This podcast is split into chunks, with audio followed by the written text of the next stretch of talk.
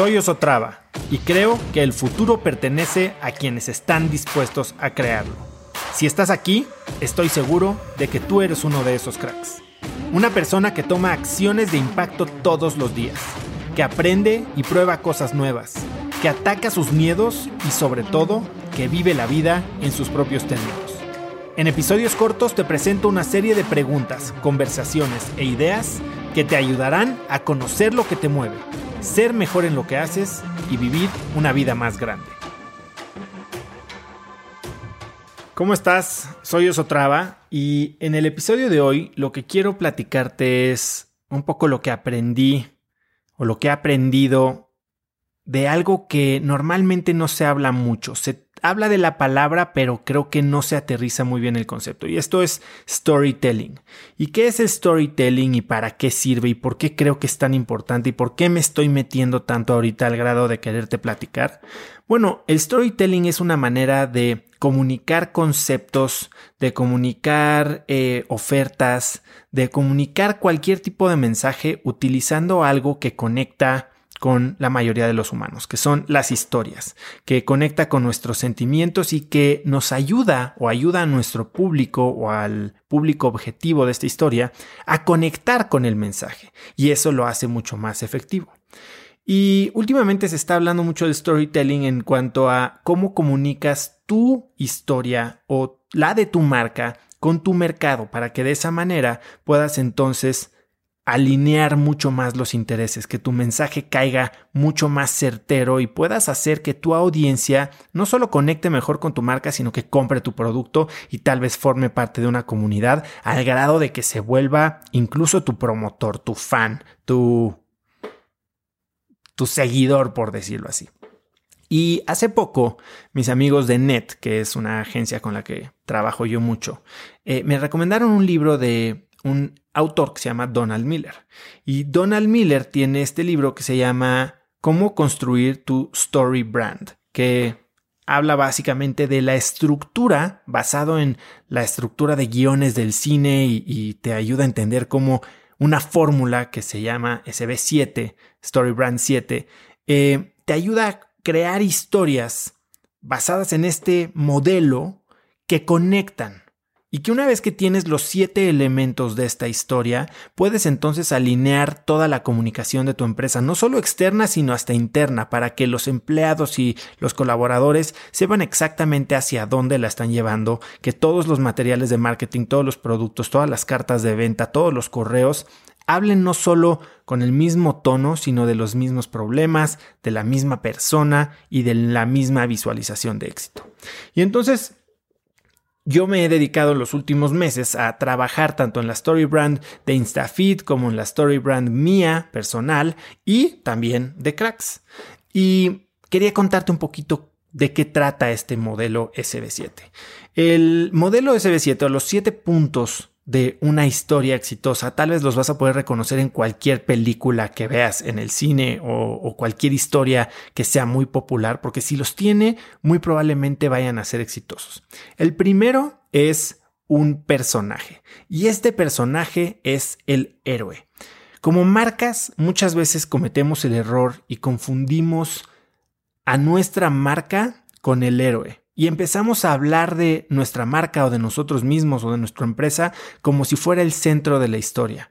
Cuando lo, lo, que se tiene que hacer y la manera correcta de hacerlo es identificar a nuestro usuario, a nuestro cliente y a la historia de sufrimiento, éxito, aspiración, desarrollo, transformación que él está viviendo o que ella quiere vivir como la central. Cuando presentas a tu marca como un héroe o te presentas a ti como un héroe, entonces estás compitiendo con el héroe más importante en la mente de tu cliente, que es él mismo. Entonces, idealmente vas a tener a este personaje, que es el centro de la historia, vas a tratar de entender qué es lo que quiere, ¿no? Es una persona que, como parte número dos o punto número dos del modelo, tiene un problema. Este héroe, este personaje, se va a enfrentar a un problema en algo que quiere conseguir. Quiere conseguir algo, pero hay algo que se lo impide. Y este problema, si lo quieres igual potencializar, puedes hablar de él en cuatro niveles, ¿no? Uno es el villano. Cómo identificas el problema en cómo lo encarnas. Básicamente en Star Wars la maldad tenía la cara de Darth Vader, por decirlo así. Eh, en los anuncios, como lo dice Donald Miller en su libro, eh, de, limpiador de baño, la mugre del baño del excusado la personifican, la, la encarnan en estos muñequitos como como babosos, ¿no? Como monstruitos. Y una vez que puedes enfocar toda la atención negativa, puedes materializar el problema en esta encarnación, es mucho más fácil establecer una batalla entre el héroe y el villano. De ahí, el, el héroe está buscando vencer al villano, pero se topa con el tercer punto de la historia, que es conoce a un guía. Y es aquí el punto clave, porque el guía, entonces sí eres tú tú o tu marca. No eres un héroe, eres un guía.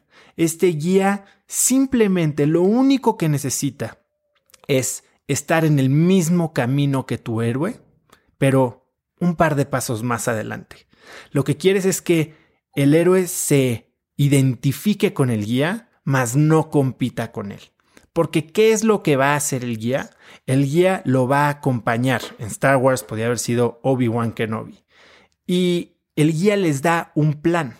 Este plan es muy claro. Les dice qué tienen que hacer, cómo se tienen que entrenar y qué pasos deben de seguir para vencer al villano y lograr lo que quieren lograr. Pero, como todos sabemos, los humanos, gente en general, no tomamos acción sin una razón poderosa. Y aunque muchos queremos lograr cosas, tenemos grandes propósitos, grandes metas, la realidad es que no tomamos acción hasta que algo nos obliga a tomar acción. Y si te fijas en las películas o en las novelas, hay un evento, una situación, algo pasa que obliga al héroe a salirse de su zona de confort y tomar acción.